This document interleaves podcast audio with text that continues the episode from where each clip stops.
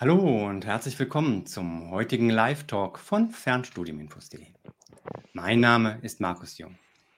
Heute Abend freue ich mich, dass das neue Präsidium der Wilhelm-Büchner-Hochschule bei mir zu Gast ist, um euch die neue Ausrichtung und Strategie der Wilhelm-Büchner-Hochschule vorzustellen.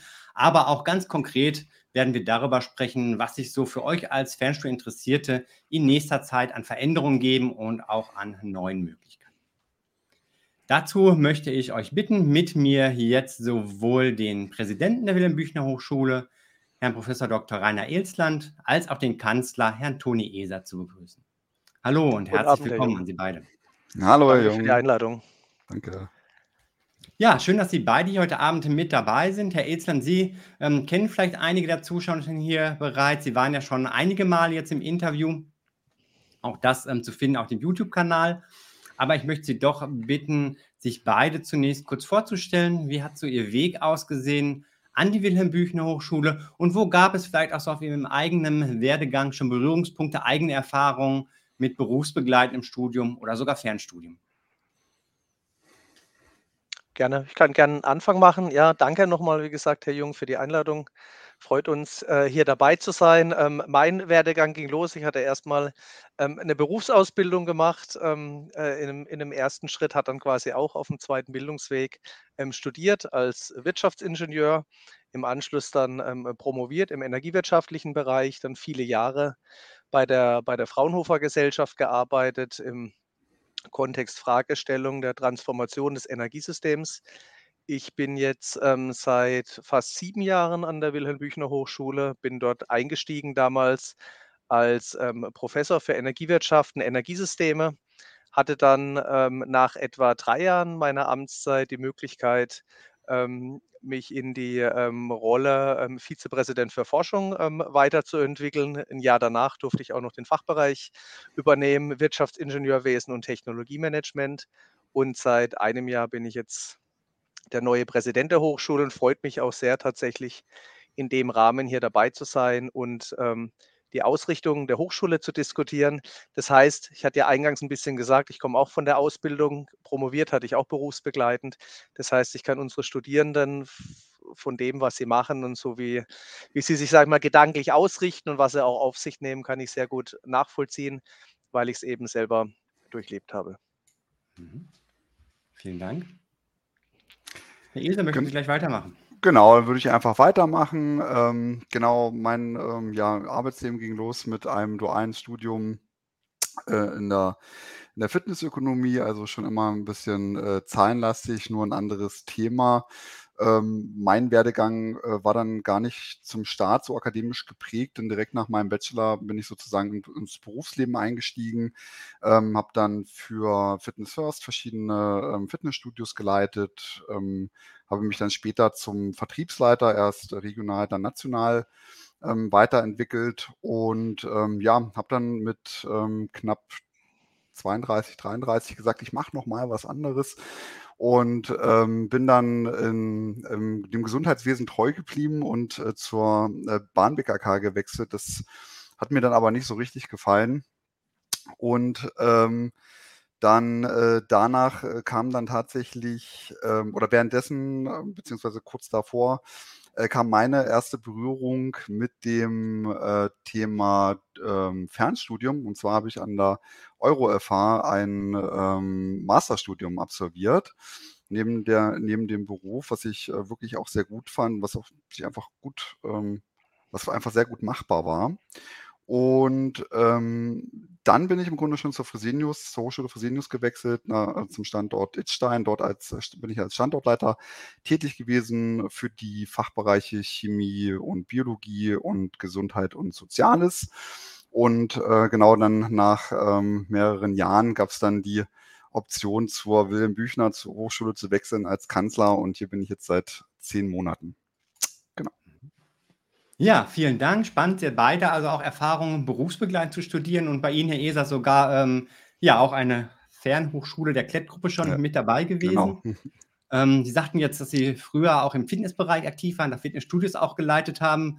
Können wir dann bei der Wilhelm Büchner Hochschule auch noch mit Studiengängen aus dem Fitnessbereich rechnen? Ah, vielleicht eher ein Apollon. da passt dann thematisch vielleicht noch eher, ja. Genau, richtig. Gerade was so Prävention angeht, gibt es da ja auch schon einiges. Ja, ich sehe, wir haben auch schon einige Zuschauer, Zuschauerinnen, die jetzt mit dabei sind. Da nochmal Info an euch, wenn ihr Fragen habt, die Gelegenheit nutzen möchtet, so direkt mit Kanzlerpräsidentin in Austausch zu kommen, dann stellt die gerne im Chat und ich werde das aufgreifen an meine Gesprächspartner. Wenn wir dann jetzt auf die Wilhelm-Büchner-Hochschule zu sprechen kommen, erstmal so ganz allgemein, hm, welche Vision haben Sie denn für die Hochschule? Wo sehen Sie die Wilhelm-Büchner-Hochschule in den nächsten Jahren? Mhm kann gern den äh, Ball mal aufnehmen. Also ich würde gerade noch mal gern eingangs äh, drauf eingehen, wo kommen wir denn her und wie ist quasi unser, unser Selbstverständnis. Also im Prinzip unser Selbstverständnis ist, dass wir ja ein Anbieter sind von, von Bildungschancen im Bereich der Erwachsenenbildung. Das ist ganz zentral. Das heißt, wir bringen Bildung dorthin zu Leuten, die es, sage ich mal, sonst in ihrem beruflichen Alltag, im privaten Alltag vielleicht äh, sonst schwierig, deutlich schwieriger hätten, sich äh, weiterzubilden. Zum fachlich ausgerichteten Profil. Viele sicherlich der Zuhörer kennen die Wilhelm Büchner Hochschule. Einige kennen sie vielleicht auch nicht. Wir ähm, uns gibt es jetzt seit fast 30 Jahren. Wir haben jetzt gerade unser 27-jähriges äh, Jubiläum äh, gefeiert. Wir sind schon immer im Fernstudiumsmarkt ausgerichtet und wir haben quasi durch unser Profil, was wir haben, was wir auch über die Jahre nochmal ähm, stärker geschärft haben, haben wir quasi eine, eine starke Expertise quasi in dieser Fernhochschulvermittlung, gerade auch in dieser asynchronen Vermittlung von Lehre, was ja schon nochmal ein sehr spezielles Feld ist, wo wir vielleicht auch nachher noch ein Stückchen drauf eingehen werden. Ähm, äh, zur Vision der Hochschule. Eine Vision soll ja immer kurz und kompakt sein, von daher würde ich es auch gerne so, so halten. Ähm, einmal zur fachlichen Ausrichtung. Da ist es tatsächlich so, wir wurden damals gegründet mit dem Fachbereich Informatik. Herr Jung, da hatten Sie auch mal äh, früher studiert bei uns an der Hochschule. Dann ging es weiter mit den Ingenieuren. Dann ähm, ging es so ein bisschen in die, in die Querschnittsbereiche rein. Wirtschaftsingenieurwesen, Technologiemanagement, dann kamen die Naturwissenschaften dazu. Jetzt haben wir uns noch, noch mal weiter geöffnet, ein bisschen im Bereich Design, aber auch anschlussfähig an die Technik. Das heißt, diese fachliche Ausrichtung und das auch zur Vision, das wird auch so bleiben, der Hochschule ist tatsächlich, dass wir im MINT-Bereich äh, verankert sind, also MINT, diese klassischen ähm, klassischen naturwissenschaftlich-technischer äh, Ausrichtung. Und von den Formaten ist es so, dass der Kern, den wir haben als Hochschule, den wird sicher weiterhin sicherlich das Fernstudium darstellen. Aber wir verstehen uns halt zukünftig jetzt quasi nicht nur als reine ähm, Fernhochschule, sondern wir verstehen uns als multimodale Hochschule. Multimodal bedeutet, dass man quasi noch mehrere, mehrere Formate bedient, mehrere Lerntypen bedient. Ähm, da kommen wir sicherlich gleich auch nochmal drauf zu sprechen, Stichwort Online-Abendstudium.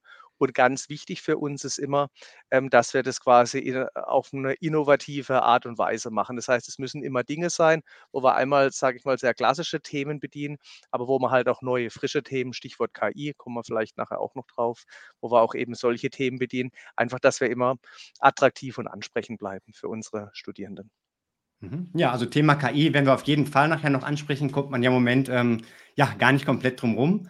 Ähm, also erstmal Wilhelm Büchner Hochschule, ein bisschen breiter vielleicht aufgestellt thematisch, aber Schwerpunkt Ausrichtung, Technik, MINT-Studiengänge, das bleibt auch in Zukunft, also kein, ich sag mal, ähm, breit gefächerter Studiengang in alle Bereiche, die es auch sonst so auf dem Markt gibt, wie andere Anbieter es möglicherweise haben.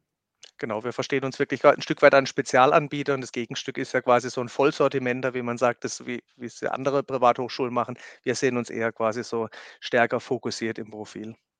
Mhm, okay. Ja, wenn wir dann von dem Profil, von, dem, von der Vision als Leitstern vielleicht ähm, mal ein Stückchen weiter zu gehen auf die nächste Ebene, was die Hochschulstrategie angeht in diesem Gesamtkontext. Ähm, wie sehen Sie diese Strategie abgeleitet aus der Vision und welche Ziele ergeben sich daraus auch für die nächste Zeit? Genau, die Frage würde ich mal beantworten. Also ähm, direkt zum äh, Start quasi diesen Jahres hatten Herr Elzer und ich uns äh, mehrere Zielbilder ähm, äh, ja, oder mehrere Zielbilder gefunden, die wir gerne halt eben umsetzen äh, möchten.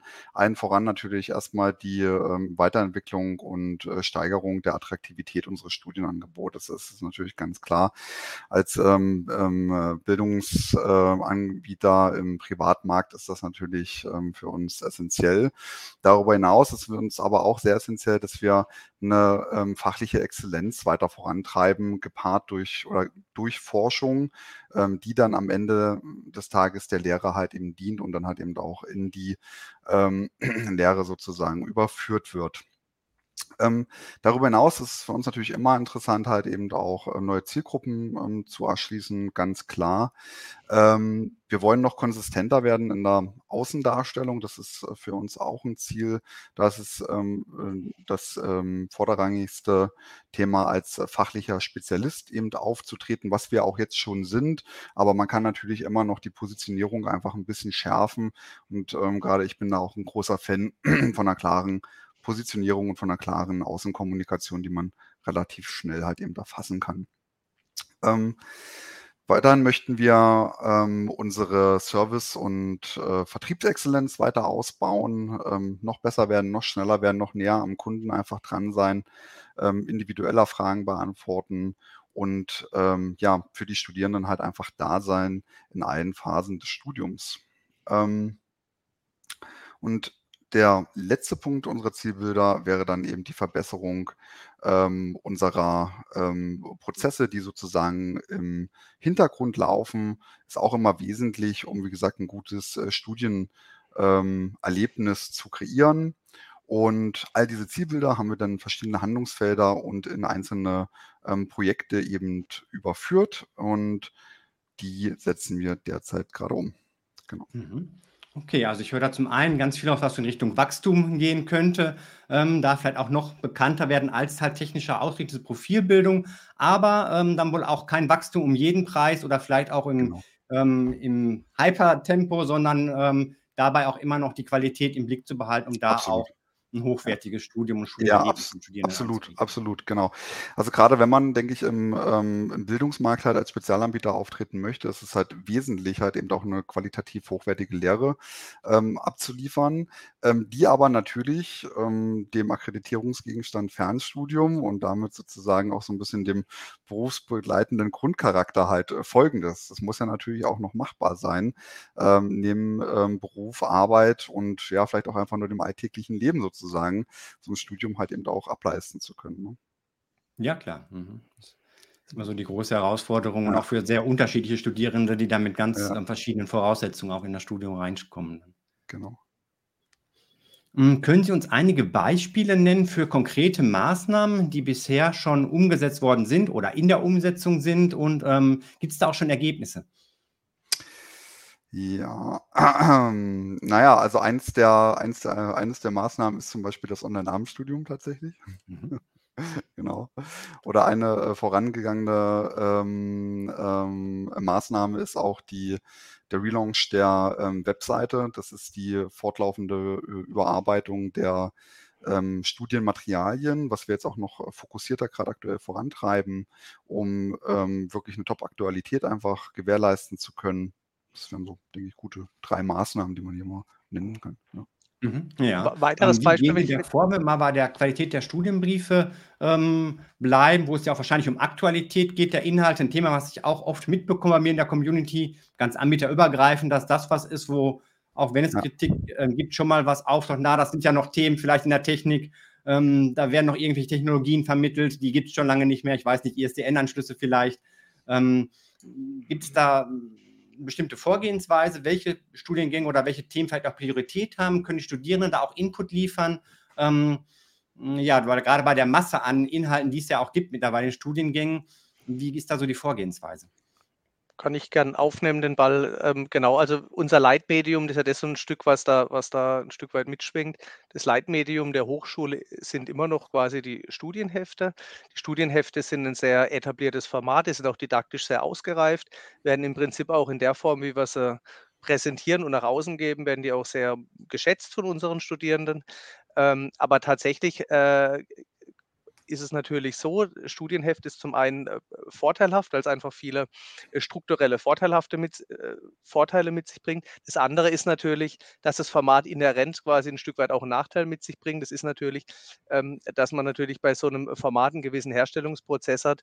Und ähm, wenn man dann natürlich Themen hat, so klassische Schnelldreher-Themen, ich selber bin Professor für Energiewirtschaft, nehmen wir das Erneuerbare Energiengesetz, ist so ein Klassiker, oder Themen in der KI, oder ja, andere rechtliche Themen, dann muss man natürlich gucken, wie kriegt man die Prozesse hochschulintern so dargestellt, dass man quasi die inhaltliche Diskussion eng quasi an die Lehrausbringung, jetzt bei uns stark an die Studienhefte, halt eben koppelt. Das ist sicherlich ein Prozessthema. Natürlich haben da die Studierenden gut die Möglichkeit, Feedback zu geben, machen sie auch. Wir nehmen das Feedback auch sehr ernst.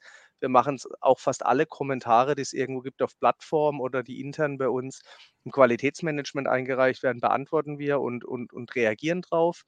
Ähm, was wir aber jetzt schon perspektivisch machen werden, ist eben, um quasi diese, diese sag ich mal, latenten Schwächen von dem Format ein bisschen, bis, bisschen abzusenken, dass wir stärker natürlich den Medienmix ähm, adressieren und dann versuchen auch gerade Themen, die sich einfach schneller ändern, die vielleicht über WBTs, also über so Web-Based Trainings oder über andere Formate auszuspielen, um da quasi noch näher quasi die realen Entwicklungen an eben an äh, die Lehrausbringung zu koppeln. Ich denke, das gelingt uns im Prinzip ganz, äh, ganz gut, aber da ist es natürlich immer so, da ist die Reise nie zu Ende, da kann man immer besser werden. Äh, und wir müssen im Prinzip, das ist auch quasi ein, ein Projekt, ähm, was hinter diesem Zielbild steckt, das Herr ESA vorgestellt hat, dass wir quasi im Moment gerade schauen mit dem Medienmix, wie reichert man quasi digital die Studienhefte an mit anderen Formaten. Ähm, ja, da kommen wir vielleicht nachher an anderer Stelle auch noch zu ein, Mhm. zwei, ein, zwei Punkten. Aber das wäre noch so ein Projekt. Wenn ich gerade noch eins ergänzen darf, ich wollte eben noch ein Projekt nachschieben, das mir auch ähm, äh, stark am Herzen liegt, weil es eben auch dieses Jahr am, jetzt am 28.10. startet. Ein Projekt ist eben auch, dass wir quasi geprokterte Prüfungen, also Online-Prüfungen anbieten werden. Äh, dieses Jahr jetzt ab dem äh, 28.10. Ähm, machen ja manche Hochschulen auch schon. Aber ähm, wir fangen eben jetzt damit an. Man hat auch im technischen Bereich nochmal viele zusätzliche Herausforderungen, weil halt die Art der, sage ich mal, Klausur sehr anspruchsvoll ist am Ende des Tages. Und da schwingen ja auch ganz viele rechtliche Themen mit, hochschulrechtliche Themen, formale Themen, Chancengleichheit und so weiter. Und ähm, da sind wir auch tatsächlich ganz stolz drauf, dass da die ganze Organisation mitgezogen ist und auch unsere externen. Und da fangen wir jetzt quasi an den Monat. Und es wird auch nochmal einen ganz tollen, tollen Beitrag liefern für die Studierenden äh, hinsichtlich der Flexibilität Mhm. des Studiums. Also Online-Klausuren da als eine neue ergänzende Möglichkeit, ähm, was ja viel auch an Reiseaufwand ähm, wegfallen lassen kann. Wird es denn trotzdem für diejenigen, die sagen, na, ich möchte aber doch lieber in Präsenz schreiben, zum Beispiel, weil ich zu Hause keine Ruhe habe, diese Möglichkeit auch weiterhin geben? Genau, also das Hochschulgesetz ist da klar an der Stelle. Also, also diese, Frei, diese Freiheitsgrad, wie Sie ihn gerade geschildert haben, den haben, haben wir faktisch gar nicht, weil das Gesetz einfach ganz klar sagt, wir, ähm, also die Klausuren muss es immer in Präsenz geben. Ich spreche jetzt für das Land Hessen. Ähm, das heißt also, das gilt dann für alle Studierenden letztendlich, die bei uns eingeschrieben sind, nicht nur für die, die in, auch zufällig in Hessen wohnen. Ähm, also die, die Klausuren müssen immer in Präsenz aus, äh, angeboten werden, aber die Studierenden können quasi freiwillig alternativ online auch die Klausur schreiben. Also es ist immer eine freiwillige Alternative, für die man sich ähm, aktiv entscheiden muss. So ist es derzeit in Hessen rechtlich verankert. Ah ja, okay. Gut, dann da auch keine Gefahr, dass ähm, diese Möglichkeit ganz wegfallen könnte, sondern einfach Ja. eine Ergänzung, mehr So. Flexibilität für Studierende, die ja auch tatsächlich oft schon nachgefragt wird.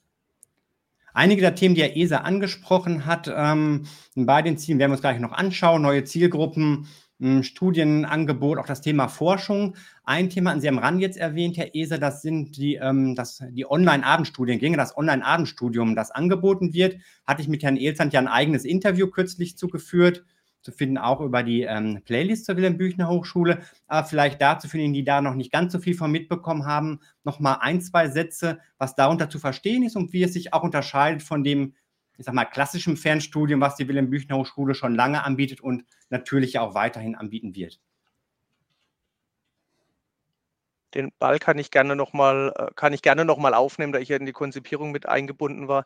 Ähm, genau, also wir haben das klassische Fernstudium und wir haben halt eben auch, ähm, das Klasse und jetzt quasi eben auch noch dieses sogenannte Online-Abendstudium und genau, wir hatten ja dieses Interview geführt, gerade eben nochmal geschaut, am 8.8., wenn ich es richtig weiß, hatten wir gesprochen, auch an einem Dienstagabend zur selben Zeit. Für alle nochmal, können alle nochmal reinschauen, die das Format ähm, im Detail interessiert. Im Prinzip ähm, ist es quasi eine, eine, Erweiterung. Die Kernzielgruppe der Wilhelm Büchner Hochschule sind ja in der Regel Berufstätige. Das heißt, der durchschnittliche Studierende von uns ist, sage ich mal, 30 plus minus ein paar Jahre.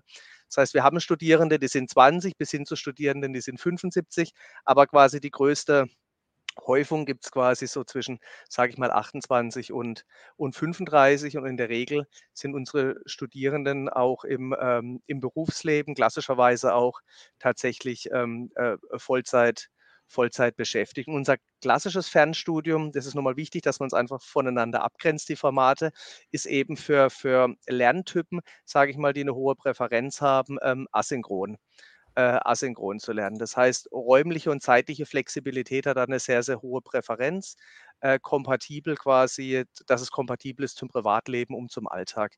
Da kriegen wir auch sehr viel Lob dafür. Das ist soweit auch alles, alles gut, wie es, konzipiert und wie es ausgebracht wird. Aber gibt's, es gibt halt eben auch eine äh, Gruppe, von äh, Studierenden, die sagen, ich finde Fernstudium gut, ich finde auch diese ganze Flexibilität gut, aber was für mich wichtig ist, ich will ein bisschen höheren Synchronanteil haben, das heißt, ich will mich ein bisschen stärker austauschen, ich möchte auch ein bisschen stärker in der Gruppe lernen, auch, auch in einem festen wenn man so will, Klassenverband, Neudeutsch Peer Group Learning und ähm, möchte quasi eben diese, diese Dynamik, dieses soziale Gefüge nutzen, um durchs Studium zu kommen. Und das ist eben genau diese Kerbe, wo das Online-Abendstudium reinschlägt, dass wir quasi zweimal abends das ist jetzt im ersten Semester, was jetzt angefangen hat, ist es äh, dienstags und ähm, donnerstags. Dann im, wenn wir im Sommersemester anfangen, wird es dann montags und montags und mittwochs sein. Also immer so ein Versatz, aber immer feste Tage und die gelten auch fürs gesamte Studium. Ähm, hat man dann quasi an zwei Abenden, ähm, zwei Abenden äh, Veranstaltungen, etwa zweieinhalb Stunden, ähm, wo man dann quasi mit den, mit den Dozierenden zum einen halt ähm, Input, wie man so schön sagt, also ähm, wo, wo, wo eine gewisse Wissensvermittlung stattfindet, aber dann auch wirklich aktiv in, in Gruppen äh, gelernt wird und wo dann alle auch so ein bisschen auch ihr, ihr Wissen einbringen können. Das ist eben das, das Online-Abendstudium, das heißt, es ist auch ein bisschen stärker geführt, äh, das Format. Und da sehen wir schon, dass, also jetzt hatten wir ja den ersten Intake, wir hatten gestartet mit fünf Studiengängen, IT-Sicherheit, Informatik, äh, Wirtschaftsingenieurwesen und der technischen Betriebswirtschaft. Da hatten wir jetzt am Anfang schon gesehen, dass es gut angenommen wird und dass es wirklich eine schöne Erweiterung ist, einfach für diese Gruppe der Berufstätigen, die einfach ein bisschen andere Lernpräferenzen haben. Mhm, okay, ja, vielen Dank nochmal für diesen Überblick in kompakter Form und wer, wer da sich für interessiert, intensiver einsteigen möchte, Infos auf der Website natürlich und auch in unserem Interview aus dem letzten Monat. Ja, ähm, dazu gibt es aber auch eine erste Frage aus dem Chat, die würde ich gerne mit einfließen lassen. Ich glaube, die gab es auch schon in unserem Gespräch und auch schon neuen Stand dazu. Ähm, und zwar fragt S. Tenerife hier, warum kann man beim Abendstudium keine Lehrbriefe erhalten? Auf Anmeldung nicht möglich und ich vermute, hier ist gemeint keine Lehrbriefe, keine gedruckten ähm, Fernstudienbriefe. Genau, genau. Das, das, das, hat, genau. das hatten wir letztes Mal tatsächlich schon, schon diskutiert. Wir hatten das, das Format, als wir es ursprünglich konzipiert haben und dass es ganz am Anfang auf der Website war, war es tatsächlich so konzipiert, dass wir gesagt haben, weil wir halt eben auch dieses, dieses Nachhaltigkeitsthema sehr hoch bei uns an der Hochschule aufhängen, dass wir eben das, das Online-Abendstudium, dieses neue Format ausschließlich starten wollen, quasi mit, ähm, mit, mit, mit keinem Heftversand. Das heißt, die Hefte werden quasi im Online-Campus freigeschalten, aber es werden jetzt nicht immer Päckchen verschickt und die Hefte werden nicht gedruckt. Da hatten wir uns aber, und das war genau die Gesprächssituation in unserem Interview das letzte Mal, dann sehr zeitnah aktiv äh, dagegen entschieden. Haben wir gesagt, am Ende der Studierende muss wählen, was besser für ihn gilt. Das heißt, die Studierenden können auf der Website über die Anmeldestrecke ähm, wählen, ob sie quasi mit Studienheften studieren wollen oder ob sie jetzt quasi rein online studieren wollen. Da gibt es ganz unterschiedliche Präferenzen. Das heißt, wenn die Frage kam, ist es wirklich ein, noch ein etwas veralteterer Stand, weil da hatten wir relativ schnell darauf reagiert und quasi dieses Feedback unserer Interessentinnen hatten wir frühzeitig aufgenommen und dann entsprechend halt das Angebot angepasst. Also es ist faktisch nicht so, man kann, man hat beide Möglichkeiten, rein in Print oder rein digital. Mhm, okay, also auch da die Flexibilität, die Wahlmöglichkeit, ähnlich wie auch bei zum Beispiel den Prüfungsformen dann künftig. Ja, ähm, lassen Sie uns noch ein bisschen so beim Thema Wachstum bleiben. Wachstum kann ja auch erfolgen, indem Sie neue, vielleicht auch erweiterte Zielgruppen ansprechen. Das Online-Abendstudium ist ja schon ein Weg, denke ich, in diese Richtung auch. Ähm, Ja, insgesamt, welche Zielgruppen haben Sie da vielleicht noch im Blick und wie möchten Sie diese auch erreichen? Ja, äh, genau, jetzt hatte ich ein, zweimal Punkte aufgenommen. Ich hatte mir vorher mit dem Herrn Esam uns ein bisschen äh, die Themen gedanklich ja. so geteilt. Dann würde ich gerade den, den, Punkt nochmal ähm, noch aufnehmen. Ähm, ja, genau. Also die Zielgruppe, ich hatte es ja gerade im Prinzip schon angesprochen. Wir, wir haben ähm, die Berufstätigen quasi, das ist unsere Kernzielgruppe, das wird auch unsere ähm, Kernzielgruppe bleiben. Da haben wir im Prinzip die, die, die beiden wesentlichen Formate, sind eben das Fernstudium und das Online-Abendstudium, die wir ausbringen. Einmal ein bisschen stärker asynchron, äh, ein bisschen stärker ähm, äh, synchron. Das heißt, das, das ist es im Prinzip schon quasi, wenn man jetzt so das Big Picture anschaut zu den Zielgruppen. Was man vielleicht aber noch ergänzend sagen kann, ist, dass wir ja ähm, nicht nur ähm, jetzt dahingehend, äh, also man, man hat, wir haben mal zusätzlich auch hin, hinsichtlich der Lerntypen ähm, unterschiedliche, äh, unterschiedliche Zielgruppen um unterschiedliche Präferenzen. Da kann man vielleicht noch mal ein, zwei Sätze dazu sagen. Das ist nämlich genau ein Thema, was wir dann adressieren, beispielsweise beim Thema Medienmix. Das heißt, ähm, es gibt ja unterschiedliche Typen. Der eine liest gern, der nächste hört gern was, der andere sagt, ich kann mir das nur merken, wenn ich ein Video anschaue. Und ähm, das ist eben auch nochmal ein Thema, wo, wir, wo wir versuchen, intern über die Lehrausbringung nochmal die, ähm, äh, für die Gruppen halt unterschiedliche Angebote zu schaffen. Wie gesagt, Leitmedium ist im Moment noch, sind stark die Studienhefte, aber wir reichern es halt eben auch immer stärker an durch Videos, durch ähm, Web-Based Trainings hatte ich schon genannt. Ein ganz wesentliches Thema noch, was wir jetzt vor kurzem auch gestartet haben. Wir haben alle Studienhefte, die wir haben, systematisch durchgeschaut, inwieweit eignen die sich für Audiobooks. Das heißt, alles, was sich bei uns eignet an der Hochschule, haben wir jetzt bis vor einer Woche, also quasi ist auch eins von den großen Projekten, die quasi hinter dem stecken, was Herr Eser eingangs gesagt hat, sind alle Hefte quasi, die sich tatsächlich eignen, sind jetzt auch als Audiobook äh, verfügbar, ab sofort äh, für alle quasi, also nicht alle Studienhefte, aber alle, die sich eignen. Man kann sich ja vorstellen, an der Technischen Hochschule, da gibt es teilweise Studienhefte, da kommt quasi Formel, also die, die, die einen sehr hohen Formelanteil haben oder bei Design ist dann auch wieder strukturell, sodass natürlich dieses Visuelle äh, ein ganz wesentliches Element, also da macht es teilweise einfach nur bedingt Sinn, diese Dinge ähm, ins Audio zu überführen. Aber wir haben auch viele Hefte, wo es sich eben lohnt. Und ähm, die sind ab sofort alle verfügbar und es wird auch in Zukunft immer geprüft, wenn, wenn, wenn Lehrmedien quasi neu erstellt werden, ob die auch in Audio ausgebracht werden. Also das ist sicherlich auch nochmal was, wo wir nochmal nach den Zielgruppen ähm, streuen. Und dann haben wir natürlich unsere ganz klassischen, sage ich mal, Betreuungsmodelle die aber im Prinzip tragen über alle, über alle Zielgruppen. Das heißt einmal diese fachliche Betreuung, tutorielle Betreuung, Professorinnen, Professoren, aber halt auch noch ähm, die, die, organisatorische Betreuung, die dann stark im Studienservice hängt, im Prüfungsamt, die halt wirklich versuchen, in allen Bereichen unsere Studierenden mitzunehmen und zu unterstützen. Das heißt, an vielen Stellen ist es auch gar nicht so zielgruppenspezifisch, weil einfach die Bedarfe eher grundlegend sind. Da müssen wir generell schauen, dass wir halt am Ende einen Supportapparat haben. Mhm. Man muss halt eben auch dazu sagen, also dass wir schon relativ starke Themen einfach an der Wilhelm Büchner Hochschule haben. Und wenn wir, sage ich mal, über Zielgruppenerweiterung halt eben sprechen, dann reden wir auch immer ein Stück weit halt darüber, uns halt ähm, anzuschauen, wo es natürlich halt eben auch eine gewisse Nachfrage gibt, beziehungsweise wo man halt eben auch berufsqualifizierend, ähm, sage ich mal, noch sinnvolles äh, Studium äh, in einer qualitativ hochwertigen Form halt einfach anbieten kann. Ne? Und ähm, das äh, orientiert sich jetzt vorderrangig wirklich erstmal an den ähm, an den verschiedenen äh, Lerntypen. Das ist ähm, Schritt eins. das hat der Elzan gerade dargestellt. Da wollen wir jetzt halt eben eine Anreicherung äh, durchführen, um hier einfach noch ein breiteres Publikum beziehungsweise eine breitere Studierendenschaft halt eben ansprechen zu können.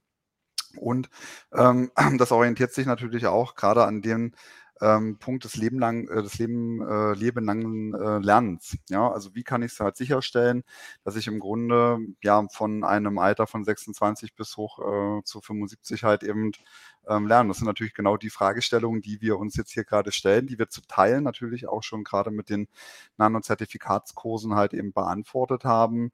Ähm, das liegt sicherlich in verschiedensten, ähm, aber, aber, es liegt wirklich in sehr, sehr verschiedenen ähm, ähm, Vorhaben, die ich jetzt hier nicht alle nennen will, muss ich ehrlicherweise auch ähm, sagen. Und ähm, aber man kann sagen, es geht ums lebenslange Lernen und wie kann man das halt eben als technische Hochschule im MINT-Bereich halt eben sicherstellen. So. Okay, also ein paar Überraschungen möchten sich dann auch genau. noch offen halten für die Zukunft. Ja, genau, genau, genau. Und es sind natürlich auch immer alle MINT-Themen halt. Und wenn man mal ganz genau hinguckt, ähm, haben wir vielleicht an der Wilhelm Büchner Hochschule noch nicht alle MINT-Themen. genau. Okay, ja, da bleibt es dann spannend und ähm, ich hake da für den Moment auch mal nicht weiter nach. Weil auf das Thema unterschiedliche Zielgruppen, auch hinsichtlich dieses ähm, ja, Wegs durch das Berufsleben, auch vom Alter her, würde ich gleich beim nächsten Thema auch nochmal ähm, zurückkommen. Denn als nächstes möchte ich die neue Website ansprechen, weil auch da hat es ja einen Relaunch gegeben, auch da nochmal ähm, ja, in der Außendarstellung deutlich zu machen, es tut sich da eine ganze Menge. Und bei mir in der Community ist das Ganze intensiv diskutiert worden, durchaus mit gemischten Reaktionen. Einige sagen, ja, das ist sehr modern, jetzt der neue Auftritt. Andere sagen aber auch, ja, da fehlt so ein bisschen Individualität. Wir haben mittlerweile so auf die Websites der verschiedenen Anbieter geht. Klar, es unterscheidet sich teilweise noch von den Studiengängen, aber ansonsten ist das doch auch ähm, ja, sehr einheitlich in vielen Bereichen. Einigen war es auch so zu flippig. Ah, da vielleicht nochmal so ein bisschen Hintergrund. Ähm, was waren denn so die Überlegungen für diesen komplett neuen Auftritt? Ein neues Logo gibt es auch, das sieht man bei Ihnen auch im Hintergrund irgendwo dabei. Ähm, und was möchten Sie auch mit dem Internetauftritt erreichen und wen möchten Sie auch damit erreichen? Also erstmal vielleicht, was möchten wir damit ähm, erreichen? Da würde ich einfach mal den Ball aufnehmen. Also im Grunde ist es genau das, ähm, was Sie sagten, also mit äh, flippig, äh, genau, das ist ein bisschen das Ziel halt auch. Also wir wollen einfach einen frischen, einen frischen moderne, eine frische moderne Darstellung halt eben erreichen und einfach sozusagen äh, eine Bildsprache verwenden, die vielleicht auch so ein bisschen der aktuellen Zeit, äh, gerade in einem Umfeld, wo KI immer größer wird, halt eben gerecht wird. Ähm, eines der Ziele war es, eine einfache und Benutzer, ähm, eine einfachere Benutzerführung ähm, zu integrieren, beziehungsweise eine verbesserte Auffindbarkeit von Themen. Also wir hatten ähm, früher auf der Webseite halt eben immer ein relativ umfängliches, äh, eine umfängliche Menüführung und teilweise war es doch ähm, schwer, einzelne Themen zu finden. Äh, deswegen hat man das, wie gesagt, ein bisschen geändert. Haben jetzt aber tatsächlich schon festgestellt, dass das gar nicht so gut angenommen wird. Also auch die Menü Menüführung wird sich nochmal geringfügig ähm, verändern. Auch da achten wir halt eben ähm, darauf, dass äh, eben unsere Webseite halt gut dazu dienen kann, halt eben Informationen zu liefern. Ähm, ein weiterer großer Punkt war natürlich die Funktionalitätsverbesserung, ähm, also einfacher zu den ähm, Themen kommen.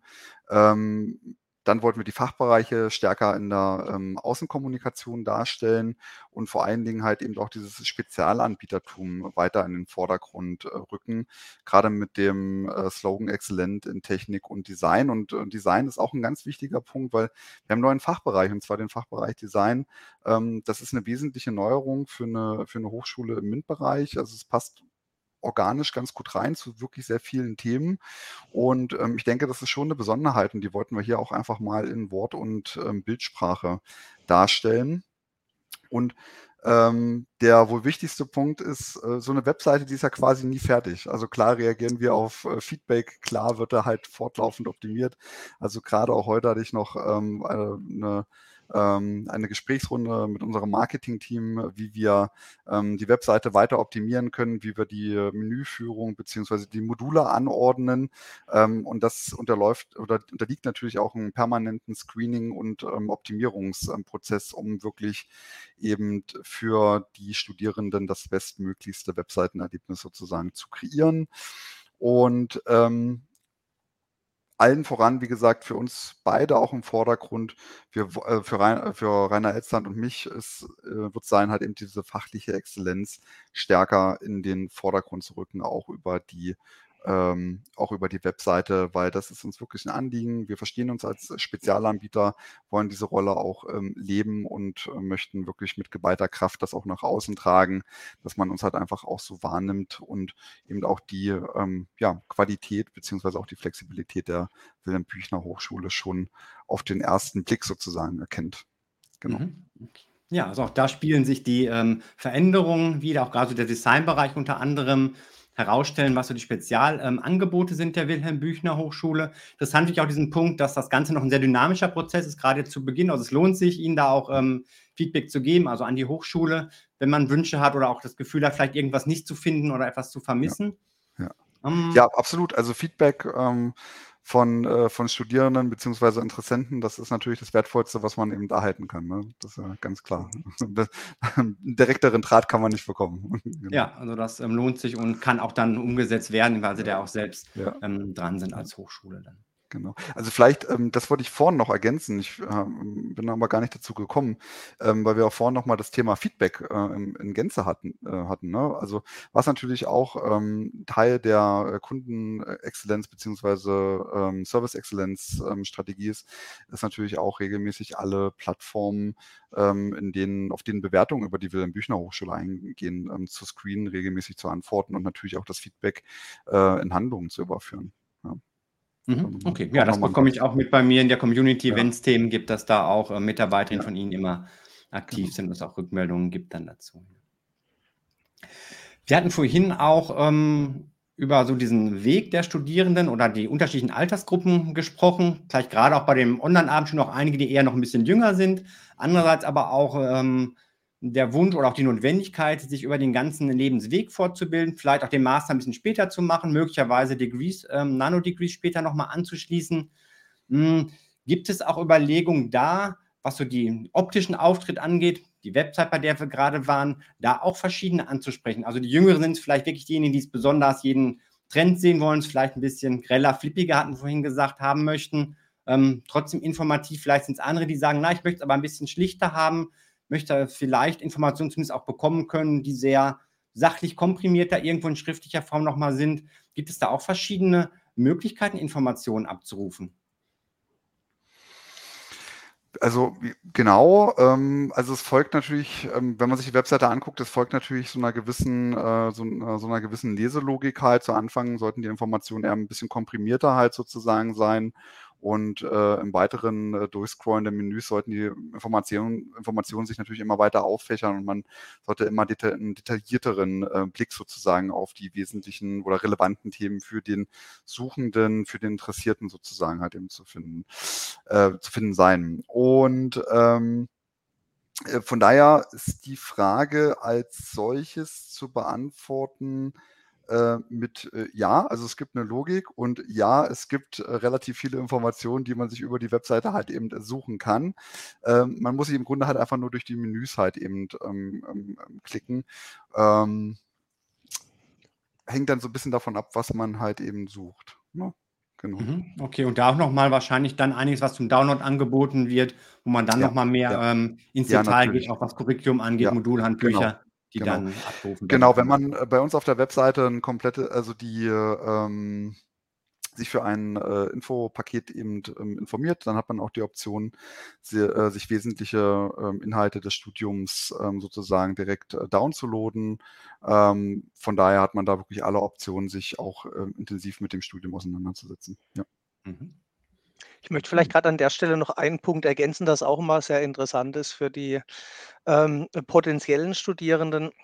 Herr Eser hat ja eben so ein bisschen auf die Benutzerführung hingewiesen, wo wir jetzt einfach auch schon tatsächlich sehen an der Stelle, dass sich da schon äh, vieles, ähm, äh, vieles äh, deutlich in die richtige Richtung entwickelt hat. Ein wesentlicher Punkt, den wir eben auch ähm, äh, verbessert haben, ist, dass wir diese Online-Info-Veranstaltungen, die ja ein ganz wesentlicher Informationskanal sind für unsere Studierenden, also diese hm, Veranstaltung, wo Bachelorstudiengänge, Masterstudiengänge, Spezialstudiengänge, Frauen in MINT, wie es da noch immer fachlich ausgerichtet ist, die wir quasi abends ähm, regelmäßig anbieten, dass wir die deutlich, deutlich enger an die, ähm, in diese Studiengangspräsentation integriert haben und dass wir auch sehen, dass quasi dieser, dieser die Veranstaltungen seitdem auch noch ein bisschen besser tatsächlich angenommen werden. Das heißt, an vielen Stellen versuchen wir auch, wir stellen jetzt Unterlagen ein bisschen fokussierter zur Verfügung, aber wir geben auch mehr Möglichkeiten, sage ich mal, über unterschiedliche Kanäle jetzt Informationen einzuholen und das quasi mit weniger Klicks. Das hört sich jetzt immer so ein bisschen trivial an, aber jeder von uns ist ja an anderer Stelle auch Endnutzer und weiß dann, äh, dass ein Klick äh, weiter in Entfernung bedeuten kann, dass man sich es einfach nicht anschaut. Und dessen dann halt eben, das ist dann so ein bisschen die Flugebene, wo Marketing dann einfach optimiert, um es halt noch besser am Ende auszuspielen. Mhm. Okay, also auch da einfach nochmal äh, verschiedene Möglichkeiten, auch für verschiedene ähm, ja, Kanäle. Sie hatten die Lerntypen vorhin angesprochen. Da wäre also lieber das Ganze vielleicht auch in einer Infoveranstaltung, ähnlich wie wir hier zusammen sind, sich erstmal informieren möchte, hat die Möglichkeit, wer es schriftlich machen möchte, hat halt die Möglichkeiten dann da auch auf der Website. Ja, genau. Gut, ja, ich würde dann gleich nochmal auf Studienprogramm und die Entwicklung da zu sprechen kommen, aber zwischendurch gibt es hier noch eine Frage aus dem Chat, die ich gerne aufgreifen möchte, nochmal von S. Tenerife. Ähm, warum erhält man iPad, ein iPad nur bei den Designstudiengängen? Das wäre für alle interessant. Mhm. Ähm, Im Wesentlichen aus dem Grund, dass es Teil der ähm, Akkreditierung ist, ähm, um halt dieses Studium gut zu ab, äh, absolvieren zu können. Und ähm, ich würde die Frage gerne einfach äh, mal mitnehmen und mal intern diskutieren. Danke für ja. den Beitrag. Aber, aber es, ist, es ist tatsächlich so, wie, wie es Herr Eser gerade gesagt hat. Ich meine, Design, wenn man mal guckt, wir kommen jetzt ja vielleicht gleich auch noch auf die Programme zu sprechen, das ist wirklich ein richtiger USP, wie wir im Moment ähm, Design im Fernstudium anbieten. Das heißt, andere Hochschulen, es gibt ja relativ wenig, die Design äh, im Fernstudium anbieten, weil es halt eine sehr handlungsorientierte Lehre ist. Das heißt, klassischerweise sitzt man halt in einem Raum und, und macht irgendwas Haptisches. Äh, das machen wir halt nicht. Wir bieten Design tatsächlich ähm, relativ, also für die Designdisziplin relativ asynchron an. Und da ist dann die Frage, wie kann man halt sehr intensiv mit seinen Lehrenden sich austauschen, interagieren, Feedback geben. Und da war eben, also das war einfach ganz zentral, um die Studiengänge zu akkreditieren. Und an anderer Stelle haben wir einfach andere Mechanismen, um zu kommunizieren, um Feedback zu geben. Aber bei Design was bei anderen Disziplinen teilweise ein Kickoff hat, ein Zwischentreffen und ein Endtreffen und zwischendrin redet man einmal mit dem Prof, ähm, ist bei Design halt was, wo es halt ganz, ganz viele Feedbackschleifen teilweise unterhalb der Woche gibt, wenn so kreative Dinge entstehen. Und da ist einfach diese, diese unmittelbare äh, Korrespondenz, da, da, da, mussten wir einfach andere Möglichkeiten schaffen, sonst hätten wir es in der Form auch nicht, nicht, nicht anbieten können. Also das war relativ schnell klar bei den Akkreditierungsdiskussionen. Das ist der Grund, warum Design dahingehend jetzt ein Stück weit eine Sonderstellung hat. Mhm. Ja, gerade ähm, Design fällt mir ein. Es gibt eine recht neue Studentin von Ihnen im Studiengang Game Design. Die hat einen Blog eröffnet bei fernstudiuminfos.de. Und da ist es schön, ähm, viele Blogs sind ja allein durch die Thematik oft sehr textlastig. Und hier Design ist es schön, einfach mal wirklich was zu sehen. Also die ist jetzt am mhm. Anfang, wo Grundlagen ja auch allgemein zum Design vermittelt werden, auch wenn später Game Design werden. Und die hat dann irgendwelche ähm, ja, Zeichnungen mit Fluchtpunkten auch veröffentlicht im Blog oder irgendwas wurde auch mal tatsächlich modelliert jetzt dazu. Und Natürlich auch Themen am Rechner, wo dann was erstellt wurde oder iPad und es ist schön, da was Anschauliches zu haben. Also da auch ein wenig, ähm, wer da mal was sehen möchte, wie das aussieht im Studium, kann diesen Blog gerne mal reinschauen, der auch regelmäßig hm. gepflegt wird. Ja, Studienprogramm, Designbereich ist neu. Ähm, alles kann noch nicht verraten werden, aber vielleicht doch so ein Ausblick, ähm, in welche Richtung wird das Studienprogramm weiterentwickelt und gibt es auch schon neue Studiengänge, Studienschwerpunkte, die Sie verraten können und möchten? Mhm. Er kann den Ball gern mal aufnehmen. Genau, Design hatten Sie ja schon gesagt. Tatsächlich, da hatten wir gestartet letztes Jahr im Oktober ähm, mit, mit, mit fünf neuen Studiengängen. Ist jetzt nicht wirklich ein Ausblick, aber ist schon, sage ich mal, sehr schon brandaktuell, weil, wie es Herr Eser gesagt hat, es ist halt wirklich eine sehr grundlegende Erweiterung von dem Profil, wo wir herkommen. Ähm, da haben wir dann Animation Design, Game Design, Kommunikationsdesign, Industriedesign und nachhaltiges Design. Also wir haben fünf Bachelorstudiengänge quasi, die auch wirklich ähm, sehr gut angenommen werden und auch weiterhin gut angenommen werden. Ähm, das ist so ein Thema, ein, ein, Thema, was wir auch stärker fokussieren, fokussiert haben, wo jetzt auch äh, zeitnah ein neuer Studiengang kommt, dieses ganze Thema ähm, ein Stück weit rund um Medizin. Wir haben ja die medizinische Informatik. Da hatten Sie, wenn ich es richtig weiß, auch gerade vor kurzem 12.09. Mhm. habe ich mir hier notiert, mit dem Kollegen Professor Breitschwert äh, gesprochen, war auch ein ganz tolles Interview bei Ihnen. Ähm, haben wir die medizinische Informatik. Wir haben, werden jetzt dann noch in den nächsten ein, zwei Monaten ähm, auch dann noch mit der Medizintechnik äh, weitergehen. Das ist dann auch nochmal eine ganz, ganz äh, tolle Erweiterung. Wir werden dort auch eine Professur einrichten. Das passt dann richtig schön nochmal, dass wir es quasi vom Kern raus uns da weiterentwickeln können. Wir haben ja vor einem Jahr oder vor zwei Jahren mittlerweile den Wirtschaftsingenieur Baumanagement. Auch da haben wir quasi die fachliche Richtung weiter behalten. Wir starten jetzt am 15.10., also jetzt in fünf Tagen. Man kann sich schon einschreiben mit Terminanmeldung. Ähm, starten wir jetzt mit dem Bauingenieur.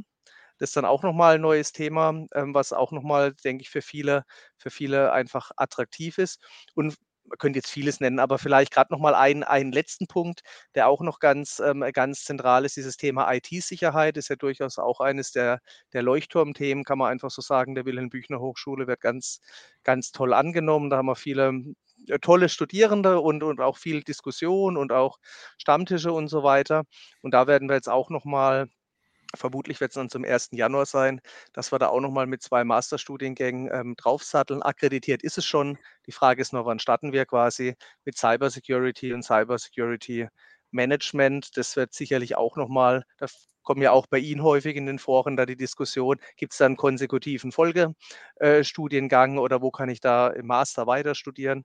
Und das wird dann so ein Folgeangebot sein zur IT-Sicherheit, wäre auch über Fernstudium das Online-Abendstudium ausspielen. Und ähm, ja, das waren jetzt einfach mal so ein paar, paar Leuchttürme, Design, Medizin, äh, Bau und IT-Security. Und was man natürlich nicht unterschätzen darf, wir sind ja quasi permanent dabei. Das kriegt man meistens schon über die, über die Website mit und auch über unsere News und so weiter. Aber wir sind ja permanent dabei, Dinge zu reakkreditieren und zu überarbeiten. Das heißt, für uns ist im Prinzip immer die leitende Idee, Herr Eser hat es eingangs gesagt, dass wir halt nah an den Berufsbildern sind und dass wir im Prinzip nah an den Entwicklungszielen der Studierenden unsere Studiengänge ausrichten. Und die Entwicklungsziele sind halt fachliche Expertise oder in den Führungsbereich zu gehen. Also das ist so ein bisschen der grob so der Blumenstrauß, war jetzt aber tatsächlich eine Auswahl von Dingen, die jetzt starten in den nächsten zwei, drei Wochen oder gerade halt letzten ein, zwei Monaten gestartet sind. Mhm. Ja, vielen Dank auch für den Ausblick und da hat auch so dieses Thema, ähm, das Technische auch in verschiedenen Fachbereichen, wie zum Beispiel dann der Medizin, ähm, angewendet. Ja, also ich finde, tut sie einfach wirklich eine, eine ganze Menge, muss man sagen. ja. In der Tat, ja, es wird nicht äh, langweilig da an der Stelle. Und ähm, ja, war auch jetzt, ähm, Sie hatten es vorhin erwähnt, Herr Elstern, sehr spannend, das Interview zum Thema Medizininformatik. Da halt auch zu sehen, ähm, finde ich immer so schön in Interviews, auch wie jemand wirklich dahinter steht, dass Sie da auch einen Experten haben, der dafür dann auch ähm, brennt und ähm, das auch sehr gut dann rüberbringen und vermitteln kann. Mhm. Und, und gerade, ich fand, bei dem Interview hat man es tatsächlich sehr toll gesehen. Also es war jetzt quasi einer von vielen äh, tollen ProfessorInnen bei uns an der Hochschule. Aber gerade beim Kollegen Breitschwert, der jetzt richtig toll nochmal unterstrichen, wie, wie eng quasi die Professorinnen und Professoren bei uns in den Verbänden drin sind, wie eng die an der Community dran sind, wie eng die an der Fachdiskussion dran sind. Das fand ich, ich habe mir das auch angehört, ich fand mir das auch teilweise beeindruckend, obwohl ich den Kollegen gut kenne. Ähm, aber es unterstreicht nochmal sehr, sehr schön, was für ein Profil von Professoren bei uns an der Hochschule ist. Und die sind ja letztendlich die tragende Säule für das, was wir dann als Lehrer ausbringen. Und ähm, ja, tolles Interview. Mhm. Ja, fand ich auch, ähm, dass er das super rübergebracht hat. Und an der Stelle hat auch so dieses Thema, die äh, ProfessorInnen bei Ihnen sind ja auch für die Studierenden ähm, ergänzend zu den Tutoren erreichbar, bringen auch ihren. Input dann in der auch Lehre mit ein. Ja. Gut. Ähm, ich stelle fest, so das Thema Studienmaterialien, Lernmedienmix, das ist für viele interessant, weil da gibt es auch noch eine Frage hierzu von Manuel. Vielen Dank auch an dich für deine Frage. Ich studiere aktuell den Fernstudiengang Embedded Systems and Digital Technologies. Aktuell gibt es nur die Studienhefte als Lernmaterial. Ist hier etwas geplant, das Lernmaterial zu erweitern?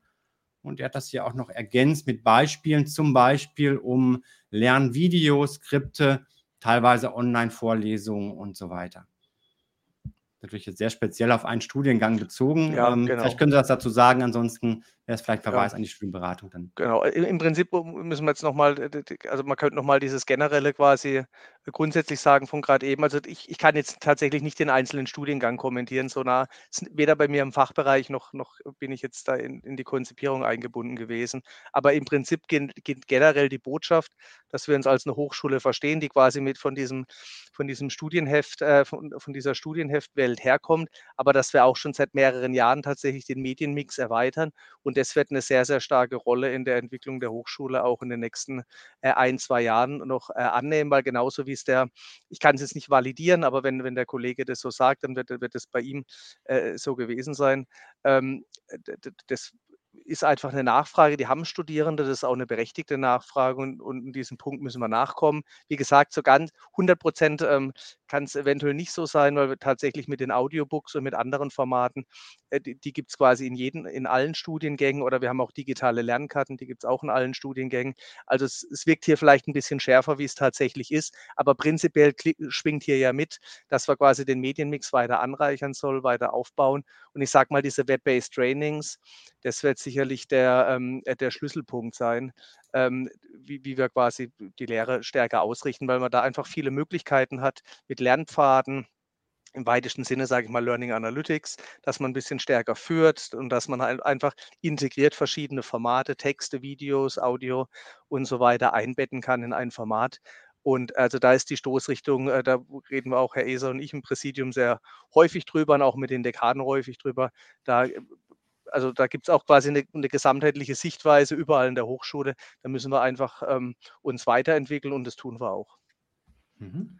Ja, vielen Dank für die ähm, allgemeine Info. Und Manuel, vielleicht dann nochmal an dich zu der Empfehlung, auch ähm, deinen Tutor, deine Tutorin anzusprechen, ob es nicht vielleicht doch auch noch irgendwas gibt, ähm, auf das du noch gar nicht so gestoßen gibst an ergänzten Materialien, was da auch zur Verfügung gestellt werden kann. Okay, ja, wir waren beim Studienprogramm gerade. Ich würde da jetzt ähm, noch mal ein bisschen weitermachen, aber weggehen von den kompletten Studiengängen als Ganzem im Bachelor und Master, so hin Richtung Individualisierung und Modularisierung, auch ein Thema, was nachgefragt wird. Wir hatten es vorhin schon mal am Rande gesprochen, als wir über die verschiedenen ähm, Zielgruppen uns ausgetauscht haben.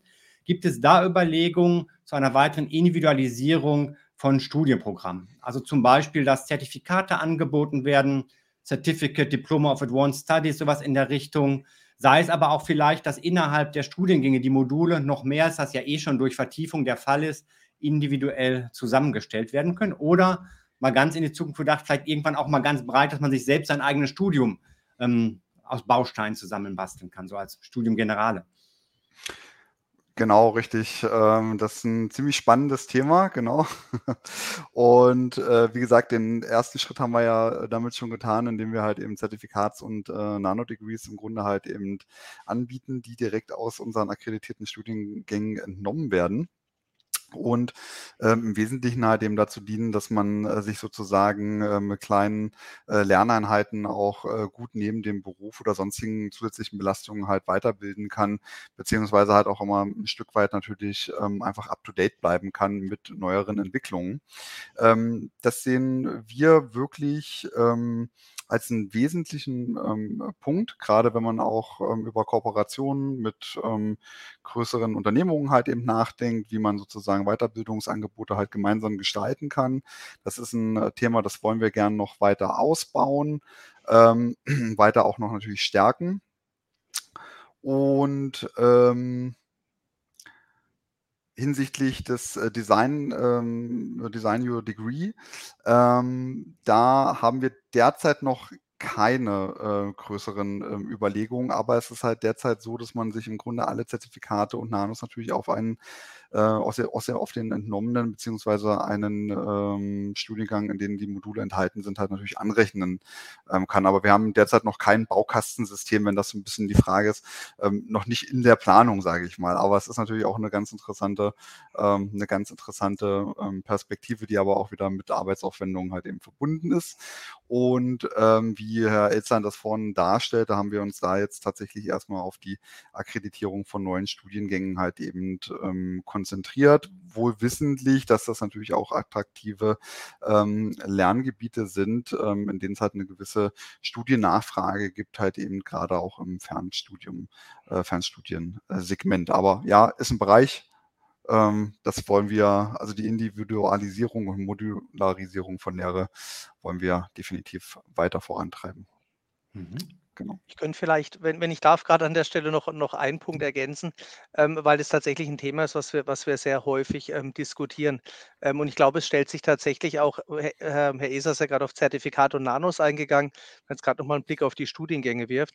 Es stellt sich auch ein Stück weit wirklich anders dar bei Bachelorstudiengängen und bei Masterstudiengängen. Weil bei Masterstudiengängen ist es schon so, also wenn man, wenn man sich bei uns die Curricula anschaut, dass man relativ viele Wahlmöglichkeiten hat und Vertiefungsmöglichkeiten. Also wenn Sie sehen, ich mhm. sage jetzt einfach mal, ein Master hat 90, 90 Credit Points, dann hat vielleicht die Vertiefungsrichtung schon ähm, 24, die Module haben bei uns meistens sechs äh, Credit Points, die Vertiefungsrichtung schon ähm, 24 ähm, oder, oder 30 Credit Points. Die Masterthesis hat dann nochmal 30, dann haben wir nochmal eine Projektarbeit, die hat auch nochmal sechs. Das heißt, man kann im Prinzip bei den Mastern häufig äh, heute schon 70 Prozent der Inhalte kann man quasi individuell wählen oder das an Projekten ausrichten äh, vom Berufsalltag. Das ist bei den Mastern so, die sind im Prinzip eigentlich schon hochindividualisiert. Genau, es ist natürlich noch nicht so dieses Design Your Degree, das kann man noch ein bisschen könnte man im Prinzip noch mehr flexibilisieren. Aber jetzt gerade vielleicht noch mal zu den Bachelorstudiengängen, was wir schon auch sehen, ist tatsächlich auch ein ähm, 'n anderer Trend. Also, die die Studierenden, die die die schätzen das teilweise sehr, gerade im Bachelorbereich, dass man sie auch stärker führt, ja. Also, da es kommen dann nicht die Masse der Leute zu uns und die sagen: „Ich will mal meinen Bachelorstudiengang selber designen.“ Im Masterstudiengang werden diese Freiheitsgrade wesentlich stärker präferiert, aber im im Bachelorbereich ist es häufig so, dass man sich schon auch stark auf unsere Expertise verlässt, dass wir Experten sind, dass das Curriculum stimmig ist. Die wollen natürlich auch hier und da ein Wahlmodul haben wollen eine Vertiefungsrichtung wählen. Aber im Prinzip ist für die vor allem wichtig, dass sie mit dem Studium bei uns ihre Ziele erreichen können, fachlich und, und als Führungskraft. Und das ist ja gerade wieder das, was uns als Spezialanbieter stark macht, weil wir halt stark in diesen ähm, Fakultäten und Fachbereichstagen verankert sind. Und wie man es ja gerade wieder Thema Breitschwell-Interview, auch bei, mit, bei den Fachverbänden sind wir stark äh, verankert. Das heißt, wir kennen die Berufsbilder, wir wissen, wie sich die Berufsbilder entwickeln und das ist auch so ein Stück weit die Anforderung der Studierenden, dass die quasi wollen, dass dass der grundlegende Bestandteil gerade beim Bachelor, dass der einfach in sich stimmig gestützt ist und dann nach hinten raus quasi stärker angereichert ist mit Wahlmöglichkeiten. Und das haben wir haben wir schon. Wir haben nicht die maximale Flexibilisierung, aber aus unserer Sicht ein sehr, sehr, ähm, stringentes Format, wenn man einfach bedenkt, was die Studierenden wollen und letztendlich dann auch brauchen. Mhm. Also da ist mal ein gutes Fundament legen mit Grundlagen, die auch einheitlich sind und dann kann es ja später immer noch ähm, spezieller werden und vielleicht auch individueller dann im ähm, weiteren Studium oder im Master dann auch. Mhm. So ist es. Und da vielleicht auch, ähm, das gerade ansprechen für diejenigen, die besonders hm, viel Strukturführung haben äh, möchten, dabei auch vielleicht viel mehr Austausch haben möchten, dann wieder dieses Angebot Online-Abendstudium, was dann nochmal mehr Struktur Richtig. hat als das flexible Fernstudium.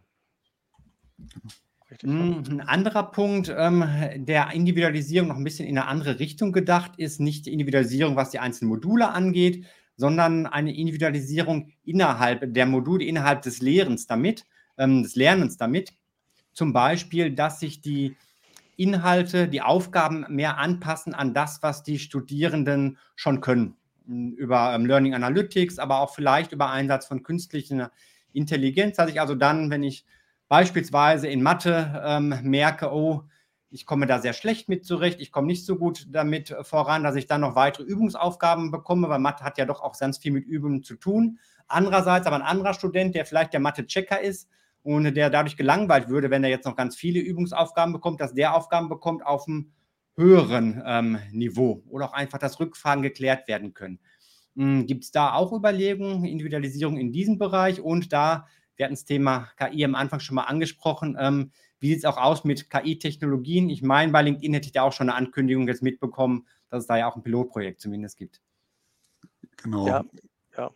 Toni, möchtest du starten? Ja, genau. Also zum Thema äh, Learning Analytics ähm, wird sicherlich ähm, Herr Elzern gleich nochmal was sagen, aber ähm, im Wesentlichen gehen wir jetzt tatsächlich eher in die Richtung ähm, des auch auf LinkedIn schon angekündigten WBH ähm, AI Assists, ähm, in dem es we im Wesentlichen darum geht, dass äh, Studierende halt ähm, über einen ähm, Chatbot im Grunde mit den Lehrmaterialien halt interagieren können.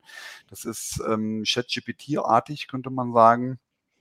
Ähm, ich denke, das ist äh, wirklich eine, ähm, eine wesentliche Änderung im ähm, Umgang auch mit unseren äh, Lernmaterialien. Wie gesagt, ist gerade in der Pilotphase. Ich habe jetzt eine erste Demo davon auch schon genießen dürfen. Ähm, das sieht schon alles sehr vielversprechend aus und ähm, ja, freue mich einfach auf die, freue mich einfach auf die Umsetzung. Und ich denke, das würde, also wird ähm, gerade auch im Online-Abendstudium primär, wenn man die äh, die Online-Only-Variante halt eben gewählt hat, ähm, eine wirkliche Verbesserung halt eben bringen, weil man dann einfach aus mehreren PDFs am Ende des Tages halt eben ähm, oder mehrere PDFs ähm, in diesen Chatbot dann laden kann, äh, beziehungsweise der Chatbot auf eine Datenbank zugreift und dann halt eben ähm, auch entsprechende Fragen halt zusammenhängend beantworten kann auf der Basis der Datengrundlage. Ähm, Finde ich wirklich eine ganz tolle Finde ich wirklich eine ganz tolle Verbesserung. Ähm, darüber hinaus zum ähm, KI-Einsatz. Also ich denke, da musste sich jetzt gerade jede Hochschule äh, Gedanken machen, wie man damit ähm, umgeht und äh, wie man das am Ende des Tages halt auch ähm, abbildet. Und auch dazu haben wir uns natürlich Gedanken gemacht, haben ähm, im Prüfungsausschuss da eine äh, Maßgabe entwickelt, die wir jetzt auch schon zur Anwendung gebracht haben. Ähm, die ist verhältnismäßig offen ähm, gestaltet. Also denke ich, sind wir in Summe halt bei dem äh, Thema KI-Einsatz eigentlich ganz gut ähm, dabei und ähm, haben so auf die wesentlichsten Punkte, die gerade aktuell sind, erstmal eine Antwort formuliert. Aber es ist natürlich auch ein Bereich, der sich wirklich sehr schnell weiterentwickelt. Man muss da wirklich am Ball bleiben. Ähm, und ich bin da auch gespannt, was er jetzt noch, sage ich mal, die nächsten Monate, Wochen, Tage und Jahre so ähm, bringen wird und wie sich dann so die Lernumgebung mit äh, einer äh, immer weiter zunehmenden intelligenten Maschine sozusagen ähm, verändern wird und was dann vor allen Dingen vielleicht auch eine Lehrleistung oder eine Lernleistung am Ende des Tages ist. Ne? Ähm, ähm, da will ich jetzt nicht ähm, zu viel erzählen, aber es ist ja natürlich auch immer eine interessante Frage, lernen, um zu lernen, also um Wissen sozusagen ähm, am Ende des Tages halt eben herleiten zu können oder lernen, die richtige Frage zu stellen. Ich glaube, das wird eine ganz wesentliche, ähm, ich glaube, das wird eine ganz wesentliche Kompetenz werden. Mhm, also das ganze Lernen sich auch nochmal verändern ja. könnte dadurch oder die Anforderungen, die ans Lernen gestellt werden. Ja. ja, also ich meine, Informationen sind immer leichter zugänglich. Man kann immer mhm. leichter halt eben äh, darauf zugreifen. Fernstudium, ähm, ähm, äh, Eigenwerbung, Fernstudium an der Wilhelm-Büchner-Hochschule ist zum Beispiel so ein Format, mit dem das relativ gut geht. Aber ähm, es gibt halt eben auch ähm, das Internet, was immer mehr Informationen hat, eben bereitstellt. Und im Wesentlichen, also im Wesentlichen sind es doch dann die zwei Kompetenzen halt, ähm, A, die richtige Frage zu stellen oder den, äh, den richtigen Logikzusammenhang bilden zu können ähm, und B, die Information als solches halt eben bewerten zu können. Also es ist halt, also wie gesichert ist die Information? Und ich denke, das ist, ähm, also ich glaube, die Fragen werden zunehmend wichtiger werden, auch in der, äh, auch in der Erklärung und gerade auch im Kontext von, äh, von KI. Mhm. Ja, das wird bestimmt spannend werden. Ähm, Sie hatten gerade erwähnt, dass es auch Vorgaben, Richtlinien gibt seitens der Hochschule. Das war darauf bezogen, das, was die Studierenden machen dürfen oder nicht machen dürfen. Mhm. Ähm, können Sie da etwas komprimiert ähm, da eine Info zu geben? Dürfen die Studierenden zum Beispiel bei ihren Hausarbeiten, die im B-Einsenderaufgaben auf ähm, KI mit zurückgreifen? Muss das Ganze irgendwo ähm, hm, dargestellt werden, dass eine KI eingesetzt worden ist, so als Klarstellung oder wie ist da so der grobe Rahmen, der gesetzt ist? Kann, kann ich gerade aufgreifen, den Ball. Genau, mhm. also im Prinzip erstmal nochmal zu unserer Grundhaltung. Also prinzipiell ist ja, ist ja eh eine Frage, wie stellt sich denn eine Hochschule auf zu diesem ganzen KI-Thema? Es gibt ja sehr viel Diskussion. Es gibt auch ja quasi jede Hochschule hat ja irgendwie einen Leitfaden, wie sie sich dazu positioniert. Aber die meisten Leitfäden, also nahezu alle, die ich kenne, wenn man die durchliest, sieht man eher eine Anreihung von Fragen, die sich auftun und von Herausforderungen, aber Lösungen und konkrete ähm, äh, Vorgehensweisen, Handhabung findet man wenig. Also unsere Grundhaltung, um es einfach nochmal zu unterstreichen, auch ist auf jeden Fall, dass wir natürlich, wir sind technologieorientierte Hochschule, natürlich sind wir offen im Prinzip für dieses ganze Thema. Aber jetzt müssen wir halt gucken, ChatGPT, das ist ja für jeden jetzt geläufig. Natürlich fragen sich die Studierenden dann auch, wo kann uns das helfen im Studium, äh, Zeit zu sparen? Fragen wir uns ja auch als Organisation, wo kann uns das helfen? Ist ja eine legitime Frage, die sich jeder stellen sollte. Aber auf der anderen Seite müssen wir halt auch sicherstellen, da, ähm, Genau, also quasi bei der, bei, bei der Prüfungsleistung, dass die in einem entsprechenden ähm, Rahmen stattfindet. Und das versuchen wir jetzt eben ähm, Entschuldigung, stärker geführt zu machen. Deswegen vielleicht auch gerade noch ein, ein nächstes äh, Beispiel dazu. Ähm, wir haben, Sie haben ja wegen den B-Prüfungen gefragt. Ich möchte noch einen, einen Punkt kurz vorschieben, um einen Rahmen zu setzen. Äh, wir haben jetzt quasi auch eine KI-Schreibwerkstatt, äh, die startet. Die wird jetzt am, am 24. starten, 24.10. Das ist dann so quasi ein, ein, zwei, ein zweiteiliges Format. Einmal gibt es quasi grob jede zwei Monate ein, ein, Vortragsformat an der Hochschule, wo wir quasi alle Studierenden einladen, wo wir tatsächlich zu dem Thema ähm, Abschluss- oder, oder, oder Qualifikationsarbeiten basi äh, erstellen, basierend auf Sprachmodellen. Ein so ein Sprachmodell wäre quasi ChatGPT, dass wir da einfach die Studierenden so ein bisschen sensibilisiert in, in so einem Vortragsformat. Was kann man machen, was kann man nicht machen und parallel bei dieser Schreibwerkstatt haben wir quasi noch ein zweites Element, wo es dann wirklich darum geht, ist dann genau das, was Herr Eser gesagt hat, wie stelle ich halt die Fragen, wie kann ich die Richtigkeit quasi validieren. Ähm, haben wir eben noch ein Format, wo man quasi mit den Studierenden dann übt und wo die das dann anwenden können. Da haben wir grob ähm, jede, jeden Monat quasi ein ein Angebot für die Studierenden und da lernen sie eben genau diese Dinge. Wir haben ja relativ viel schon zum wissenschaftlichen Arbeiten, aber jetzt müssen wir halt eben noch den Brückenschlag schaffen zu dem Thema wissenschaftliches Arbeiten mit KI. was darf ich, was darf ich nicht. Und da haben wir eben diese KI-Schreibwerkstatt. Das wird, hat zwar, ist zwar noch nicht losgegangen, aber ich bin mir sicher, die Studierenden werden uns die Bude einrennen, weil sich das jeder Studierende tatsächlich halt eben auch fragt.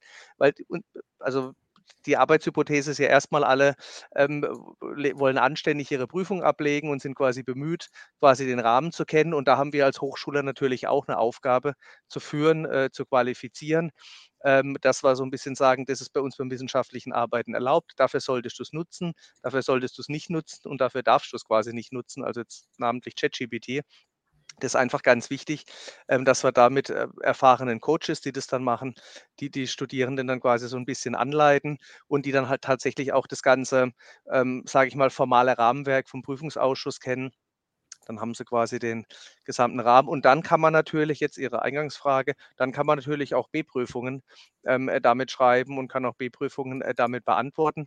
Ähm, aber es müssen halt gewisse Dinge beim Zitieren und so weiter, jetzt ein bisschen kleinteilig, wenn ich darauf eingehe, aber die müssen halt berücksichtigt werden. Und es ist erstmal teilweise nicht immer intuitiv und auch nicht trivial. Das muss man einfach, einfach eine Erweiterung vom wissenschaftlichen Arbeiten. Ähm, und nochmal den Punkt, wir sind definitiv aufgeschlossen, aber es muss halt ein gewisser Rahmen eingehalten mhm. werden. Okay, und auch da halt nicht nur eine Liste von ähm, dem, was erlaubt ist, was verboten ist, sondern zusätzlich auch eine Unterstützung, ähm, diese Tools, die es da gibt, ja, so einzusetzen, dass es auch hilfreich ist und auch ein bisschen damit dann auch zusätzlich zu den ähm, fachlichen Inhalten auch auf diese ähm, Zukunftskompetenzen dann vorzubereiten. Genau, genau. Und, und das ist dann wirklich diese KI-Schreibwerkstatt, also der, der Teil 2, das ist dann wirklich ein interaktives Format. Also da arbeitet man wirklich interaktiv mit Studierenden an Fragestellungen, also wo man dann halt häufig dann sieht, ist diese Kompetenz, ähm, die richtige Frage zu stellen, dass die halt einen deutlich äh, größeren ähm, Stellenwert halt auch bekommt oder wie validiere ich Dinge. Das ist ja alles andere als trivial, nicht mal für Experten. Ähm, und, und dass man da einfach so ein paar, so eine Indikatorik ein Stück weit mitbekommt, die einem einfach dann hilft äh, im Studium. Mhm. Okay.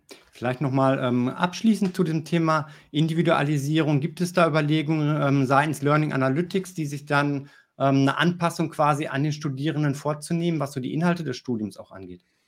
Stimmt, das hatten Sie noch gesagt, das haben wir noch nicht beantwortet. Genau, was wir haben bei uns an der Hochschule, wir haben ein ähm, äh, Medienzentrum und das Medienzentrum kümmert sich quasi ähm, in erster Linie um alle ähm, äh, Medienformate, also um die Ausbringung der Medienformate. Aber es geht auch ähm, dort darum, dass wir uns quasi ähm, ein Stück weit auch anschauen, was sind die Lerntypen und wie ähm, sind die Lerntypen quasi, also was muss man machen, um, um die Lerntypen quasi gut äh, durch Studium zu führen. Und was wir da machen, das sind wir im Moment tatsächlich auch gerade dran, ist tatsächlich, wie können wir den ähm, Studierenden Fortschritt, wie können wir den ein bisschen besser tracken. Und das war eigentlich das Stichwort, Stichwort WBTs, Web-Based Trainings, was ich eben gemacht habe. Genau da würde man sowas eben einbetten, weil man da eben dann einfach gute Möglichkeiten hat, zu sagen, okay, jetzt macht nochmal, vielleicht nochmal eine, eine Übungsaufgabe oder mach je nach Bereich, mach da nochmal ein Quiz oder dann könnte man da nochmal eine Textaufgabe, mhm. da nochmal Multiple Choice. Das kann man ja im Prinzip sehr gut führen.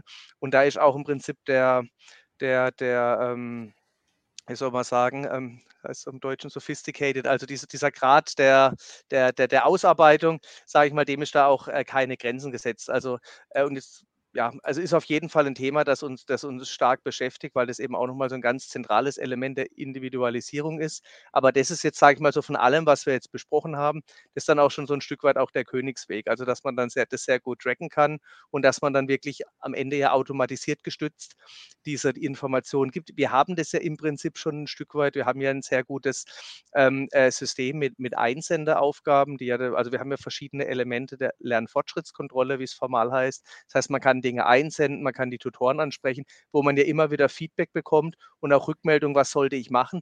Aber das ist im Prinzip halt im Moment noch rein manuell, eins zu eins. Oder wir haben jetzt auch neue Sprechstundenformate bei unseren Fach, äh, Fachbereichen eingerichtet, wo man dann auch solche Impulse geben kann.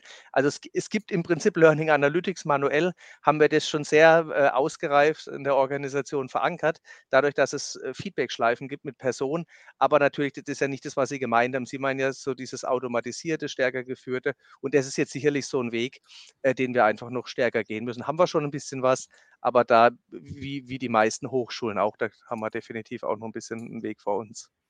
Mhm. Ja, ein ganz spannender Bereich, wo es sicherlich auch noch ganz viel tun wird und im Moment ja auch super viel in Bewegung ähm, ist, einfach durch die Technologien ja. und die Entwicklungsgeschwindigkeit auch dabei. Ja, die Zeit ist schon weit fortgeschritten. Viele spannende Themen, wo wir auch bei Firmen noch tiefer einsteigen könnten. Langsam geht es schon in Richtung Abschluss unseres Gesprächs. Ein Thema, was wir bisher noch nicht angesprochen haben, wir waren ja doch ähm, hauptsächlich heute Abend bei der Lehre, aber ein ja, Fokus, der auch mit dazukommen soll oder noch stärker betont werden soll an der Wilhelm Hochschule, ist ja auch das Thema Forschung. Herr Esel, auch dazu haben wir schon ein separates Interview geführt. Auch mit Herrn Professor Isen hatte ich schon mal ein Gespräch geführt, wo es um ein Master geht, Innovations- und Technologiemanagement, der ein eigenes Forschungsprofil hat. Ähm, dabei so als Ausblick auch nochmal möchte ich Ihnen abschließend die Möglichkeit geben, ähm, was tut sich da im Bereich Forschung, um da noch mehr den Fokus drauf zu legen? Wo gibt es vielleicht auch ähm, Kooperationen oder Projekte, die spannend sind, die Sie den ZuschauerInnen noch ähm, mit auf den Weg geben möchten, darüber informieren möchten?